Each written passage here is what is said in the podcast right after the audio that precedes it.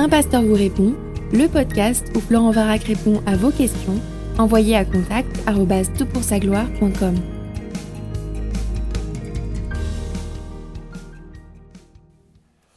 Alors la question qui nous préoccupe pour ce podcast est la suivante. Si Jésus est Dieu, pourquoi Jacques dit au chapitre 1 verset 13 que Dieu ne peut être tenté, alors que Luc 4 verset 2 dit que Jésus fut conduit dans le désert pour être tenté? J'apprécie vraiment votre travail, que Dieu vous bénisse. Alors écoute, merci pour ta question, elle est excellente, elle nous permet de revisiter la question de la Christologie, et c'est toujours un sujet qui est fascinant et qui est passionnant. Personne de Christ fait l'objet de toute notre attention, de tout notre amour, et le comprendre, le connaître, le servir de façon plus appropriée, c'est évidemment un des grands une des grandes quêtes de la vie chrétienne. Alors, ta question a plusieurs étages et pour y répondre, il faut euh, justement aborder euh, ces différents étages. On va commencer par regarder les textes en eux-mêmes et puis à partir de là, faire quelques remarques. Donc, Luc chapitre 4, versets 1 à 2 nous dit la chose suivante. Jésus, rempli d'Esprit Saint, revint du Jourdain et fut conduit par l'Esprit dans le désert, où il fut tenté par le diable pendant quarante jours. Il ne mangea rien dans ces jours-là, et quand ils furent achevés, il eut faim. Et puis le récit de la tentation continue un peu plus euh, tout au long de ce chapitre. Jacques chapitre 1 verset 13 que tu cites dans, ta question dit la chose suivante. Que personne lorsqu'il est tenté ne dise c'est Dieu qui me tente car Dieu ne peut être tenté par le mal et ne tente lui-même personne. Alors tu vois, c'est euh, effectivement, tu as bien noté quelques contradictions, ou en tout cas quelques contradictions apparentes et quelques complexités euh, par rapport à cela. Comment est-ce que l'on peut réconcilier ces données qui semblent irréconciliables, en tout cas contradictoires? D'un côté, on a Dieu qui tente, euh, enfin qui conduit Dieu pour être tenté, donc on a l'impression quand même qu'il y a une, manière où Dieu tente lui-même, et puis on a Jésus qui est véritablement, authentiquement tenté, et comment peut-il l'être s'il est véritablement Dieu? Alors pour répondre à ta question, on va euh, aborder euh, quatre éléments, quatre points. La première, c'est qu'il faut vraiment comprendre le sens du mot tenter ou tentation. La deuxième, c'est de bien comprendre la nature même de Jésus. Troisièmement, il faut comprendre le rôle unique de Jésus, qui est très particulier et qui, euh, euh, et tu verras en quoi c'est pertinent aussi pour, pour, nous. Et puis quatrièmement, on va essayer de parler des forces en présence, parce que ça nous sera utile, nous-mêmes, qui sommes confrontés à des tentations de différentes natures tout au long de notre chemin. Alors premièrement, regardons le sens du mot, et en grec, il se lit peirazzo. Alors ça, c'est peut-être pas forcément ce qu'il faut retenir, mais le dictionnaire Carès distingue trois sens. Premièrement, essayer, tenter, dans le sens de tentative. Deuxièmement, essayer, éprouver, dans le sens de l'épreuve ou de l'essai. Troisièmement, tenter, dans le sens de chercher à corrompre. On est donc là, à mon sens, dans deux sens possibles par rapport à la personne de Jésus-Christ. D'un côté, éprouver, tester, et d'un autre, chercher à corrompre. Et à mon sens, la solution la plus simple consiste à comprendre que Jacques 1.13 affirme catégoriquement que Dieu ne cherche jamais à corrompre quiconque, euh, mais que dans Matthieu chapitre 4 verset 1 ou en Luc chapitre 4 verset 2, Dieu cherche à éprouver, c'est-à-dire tester, valider la sainteté de son Messie, à révéler la nature de Christ. Il y a une différence entre chercher à corrompre ou bien manifester la pureté, la magnificence, la grandeur de la personne de Christ. C'est comme ça que l'on peut résoudre une partie de la tension que tu soulignes et que tu as observée en euh, liant ces deux versets. Deuxième remarque, il faut comprendre le rôle unique de sa personne.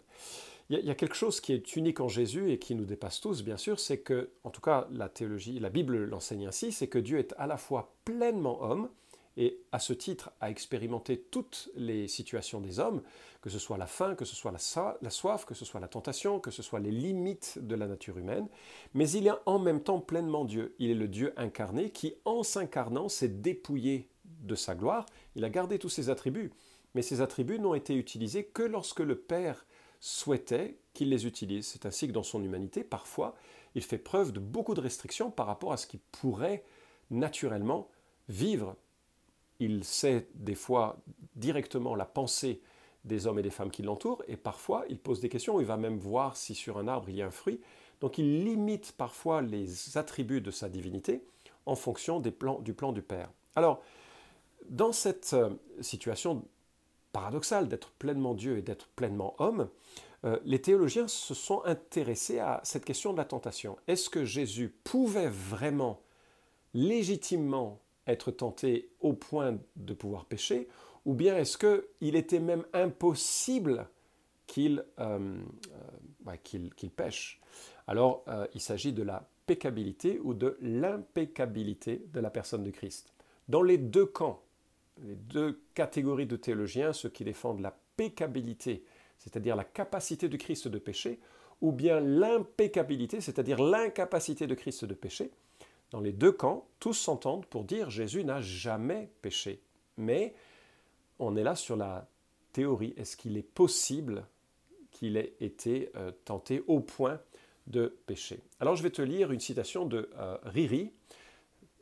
Euh, oui, c'est un nom un peu amusant pour un théologien, mais c'est un, théologien maintenant assez âgé. Je, crois qu'il est encore vivant, je ne suis pas sûr en fait. Et il a écrit un livre qui s'intitule ABC de la théologie chrétienne, qui a été publié à la Maison de la Bible. Et euh, voilà ce qu'il dit à ce sujet. Quand l'auteur de l'épître aux Hébreux déclare que Christ a été tenté en toutes choses, katapanta, il ne veut pas dire que le Seigneur a connu toutes les tentations auxquelles les humains peuvent être exposés. Hébreux 4.15. Ainsi, Jésus n'a pas été tenté par un mauvais usage de la télévision, mais il a connu des tentations taillées à la mesure d'un Dieu homme. Et ces tentations entrent dans les catégories qui englobent toutes les tentations, y compris les nôtres. D'ailleurs, s'il a pu être tenté, c'est parce qu'il possédait une nature humaine, car Dieu ne peut pas être tenté par le mal. Jacques 1,13. L'auteur d'Hébreu poursuit en ajoutant que Christ a été tenté en toutes choses comme nous, littéralement selon une ressemblance. En d'autres termes, le fait qu'il est apparu dans une chair semblable à celle du péché lui a permis d'être tenté.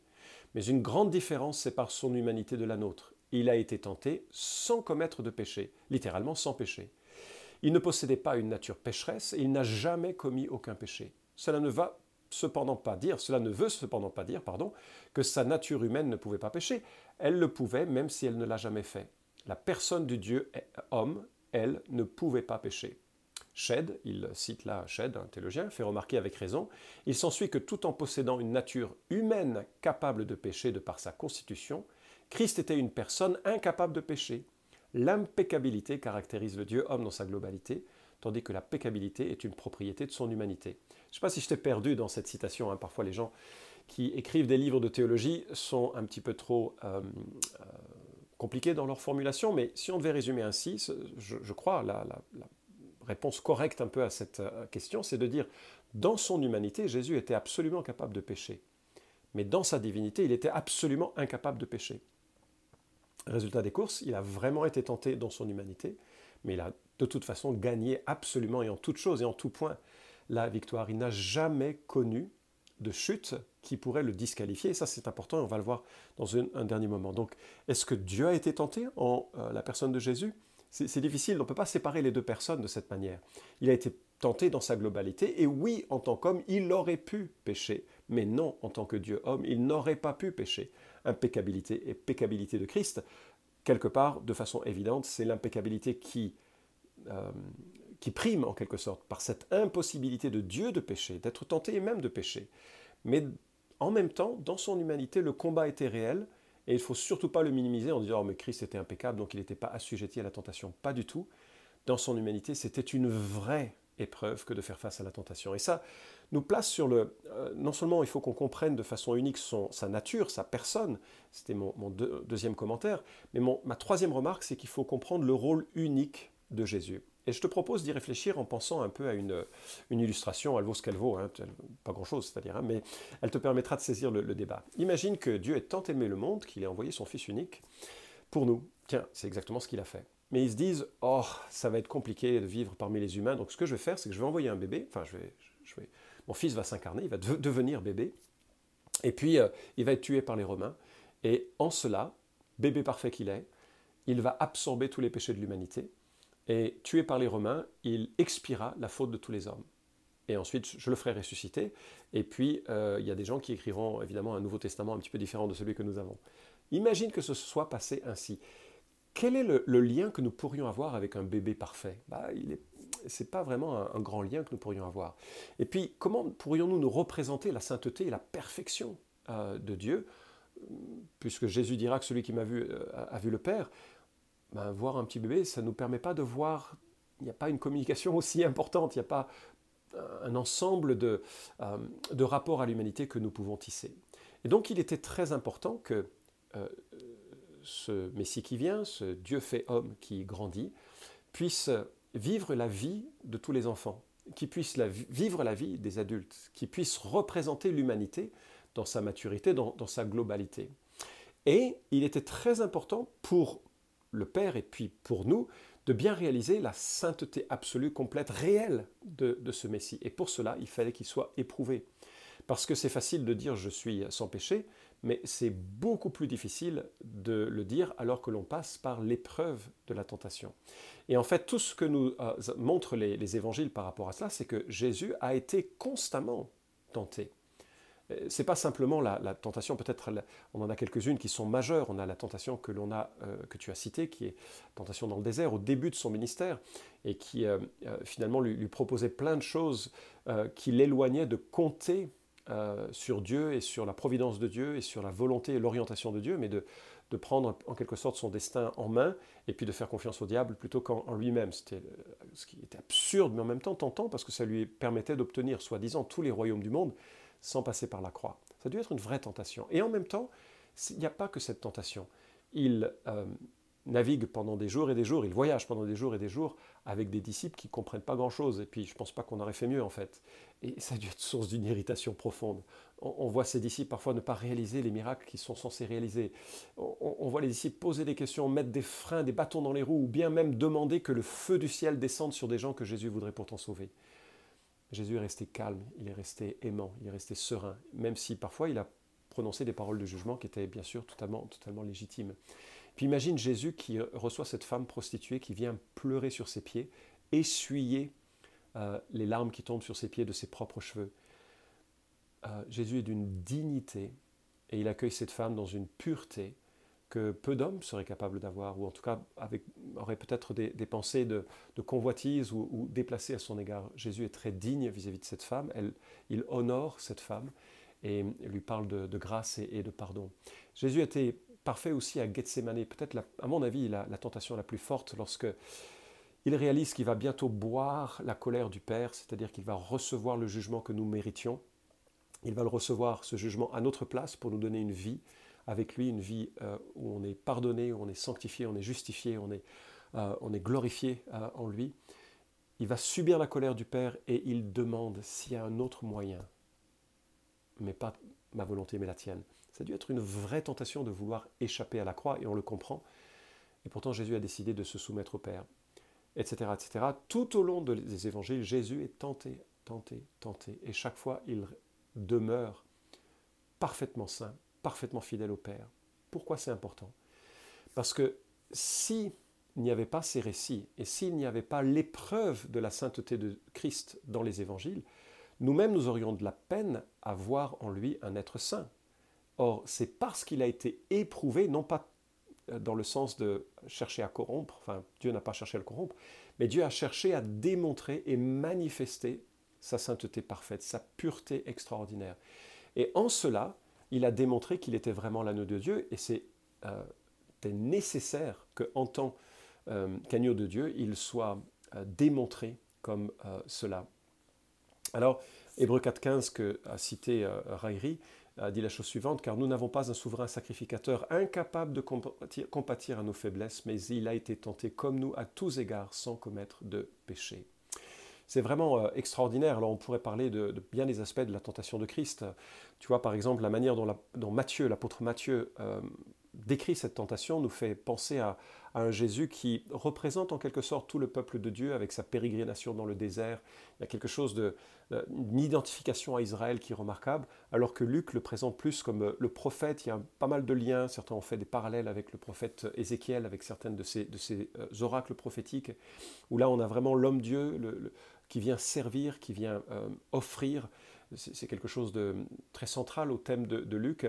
Mais bref, euh, tout ceci a lieu pour que nous sachions que Jésus est vraiment l'agneau sans tache et sans défaut. Et lorsqu'il meurt à la croix, il représente vraiment la race humaine parce que euh, devant le Père, hein, il le représente. Et donc il peut subir la condamnation du Père à notre place parce qu'il est l'éponge qui absorbe tous les péchés des hommes qui un jour croiraient en lui, placeraient leur confiance en lui, euh, réaliseraient qu'il est celui qui nous répare et qui nous unit à lui. Alors maintenant, dernière remarque, il faut comprendre les forces en présence. En fait, Dieu est le seul créateur le diable n'est pas un créateur. Et euh, ce, qui, est vraiment intéressant de noter, c'est que le diable vient pour donner une, une sorte de paire de lunettes aux situations que nous rencontrons.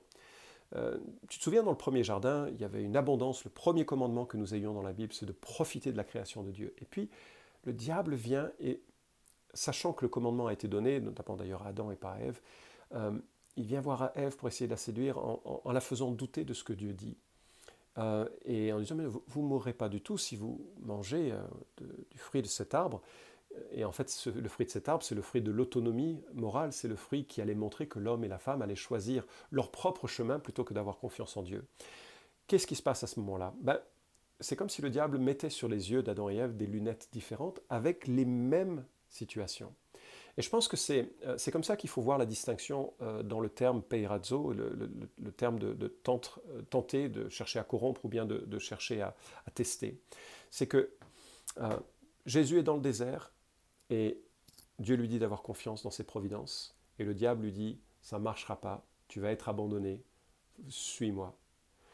Euh, il est à Gethsemane et Dieu le, dit, le Père lui dit, tu vas boire la coupe, mais je vais te soutenir au travers de cela, tu vas être accueilli dans la gloire bientôt.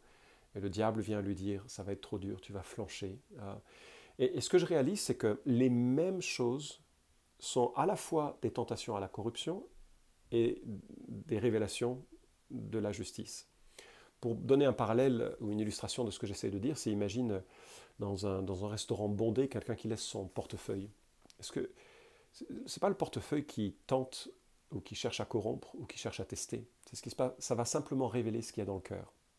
Et donc Dieu ne tente personne, mais les situations qui sont euh, autour de nous, elles sont euh, soit source de tentation, soit source de révélation de notre droiture. Et, euh, et parfois, on, doit reconnaître qu'on s'est planté, parfois, on doit reconnaître que notre convoitise, euh, notre euh, ambition, notre orgueil, etc., ont pris le, meilleur de notre intention. Et il faut s'en repentir, le reconnaître, faire marche arrière, implorer la grâce de Dieu, et puis aussi se confier de nouveau dans cette grâce de Dieu, et puis comprendre comment grandir et prier avec des amis pour qu'on puisse grandir dans cela. Et les tentations du monde, le diable ne crée rien, mais il fait miroiter ce que Dieu nous a donné dans ce monde pour qu'on l'utilise non pas à la gloire de Dieu, non pas selon les critères que Dieu euh, les a cadrés, euh, câblés en quelque sorte, mais pour qu'on euh, puisse dévoyer la création. Et donc, le diable cherche à corrompre, mais Dieu, au travers des mêmes circonstances, au travers des mêmes situations, cherche à valider et à tester notre attachement à lui. Ce matin, je lisais dans mon culte personnel l'histoire de Job. C'est pas la première fois que je le lis, mais j'étais frappé de voir la qualité humaine de, Job. Les circonstances, tu les connais, qu'il traverse sont absolument terribles. Mais à la fin, il fait le constat, hein, enfin à la fin, au tout début de l'histoire, hein, mais à la fin de l'épreuve euh, initiale, il fait le constat, je suis arrivé nu, je repars nu, ben, euh, Dieu fait ce qu'il veut. quoi. Euh, et, il y a une confiance en Dieu qui ne dépend pas des circonstances et qui en fait reflète la droiture de son cœur. Et je me dis, ce qui se passe dans ce jardin, de, premièrement dans ce désert, et puis ça va petit à petit révéler la grandeur de la personne de Christ. Et ça va révéler à quel point nous pouvons vraiment avoir confiance en lui. Quand nous nous trouvons défaillants, et je ne sais pas toi, mais moi parfois je suis un peu découragé de voir les défaillances de mon cœur, de mon âme, quand nous nous trouvons défaillants, nous avons auprès du Christ un recours, un accueil, une force, un avocat, un défenseur, un Père, un Sauveur et aussi un Seigneur. Et nous pouvons venir à lui, il comprend la tentation parce qu'il l'a connue, il l'a vaincu, il peut venir à notre secours, même si euh, il est impossible, il dira lui-même, qu'il n'y ait pas de tentation de chute, d'occasion de, chute. La tentation fait partie vraiment de l'existence. Il peut venir à notre secours, mais encore mieux. Ce n'est pas simplement qu'il peut venir à notre secours, c'est qu'il a carrément transformé toute la crasse de nos cœurs, parce qu'il l'a absorbé à la croix, et maintenant il nous donne sa justice. Et lorsque euh, l'apôtre Paul fait le constat de la, euh, du comportement absolument immoral que les Corinthiens avaient. Euh, il fait la liste des péchés euh, euh, que, qui pourrait qualifier n'importe quel Français que je suis ou que nous sommes, ou dans d'autres pays du monde de, la francophonie. Et après avoir fait cette liste de péchés, il dit, et c'est là ce que vous étiez quelques-uns d'entre vous, c'est 1 Corinthiens 6, 11, mais vous avez été lavés, mais vous avez été sanctifiés, mais vous avez été justifiés au nom du Seigneur Jésus-Christ et par l'Esprit de notre Dieu. Justifiés, lavés, sanctifiés, glorifiés, c'est extraordinaire. Et tout ceci parce qu'il est vraiment l'agneau de Dieu. Bon, je termine avec une recommandation. Si jamais tu veux en savoir plus sur la personne de Christ, je t'encourage à la lecture de Mark Jones, euh, la, Connaître Christ. C'est une, un, livre de théologie et en même temps un livre de dévotion qui va nourrir ton culte personnel, nourrir ton admiration de la personne de Christ. Et donc, Connaître Christ, Mark Jones, un livre absolument à lire pour découvrir les qualités et être émerveillé par celui qui nous a sauvés et qui est maintenant devenu notre, notre frère, notre sauveur, notre Seigneur, notre Maître, celui qui nous prépare une place et qui nous y conduira bientôt. Vous pouvez suivre cette chronique hebdomadaire Un pasteur vous répond sur SoundCloud, iTunes et Stitcher. Retrouvez les questions déjà traitées sur toutpoursagloire.com. Si vous aimez ce podcast, merci de le partager sur les réseaux sociaux et de laisser une note sur iTunes. À la semaine prochaine!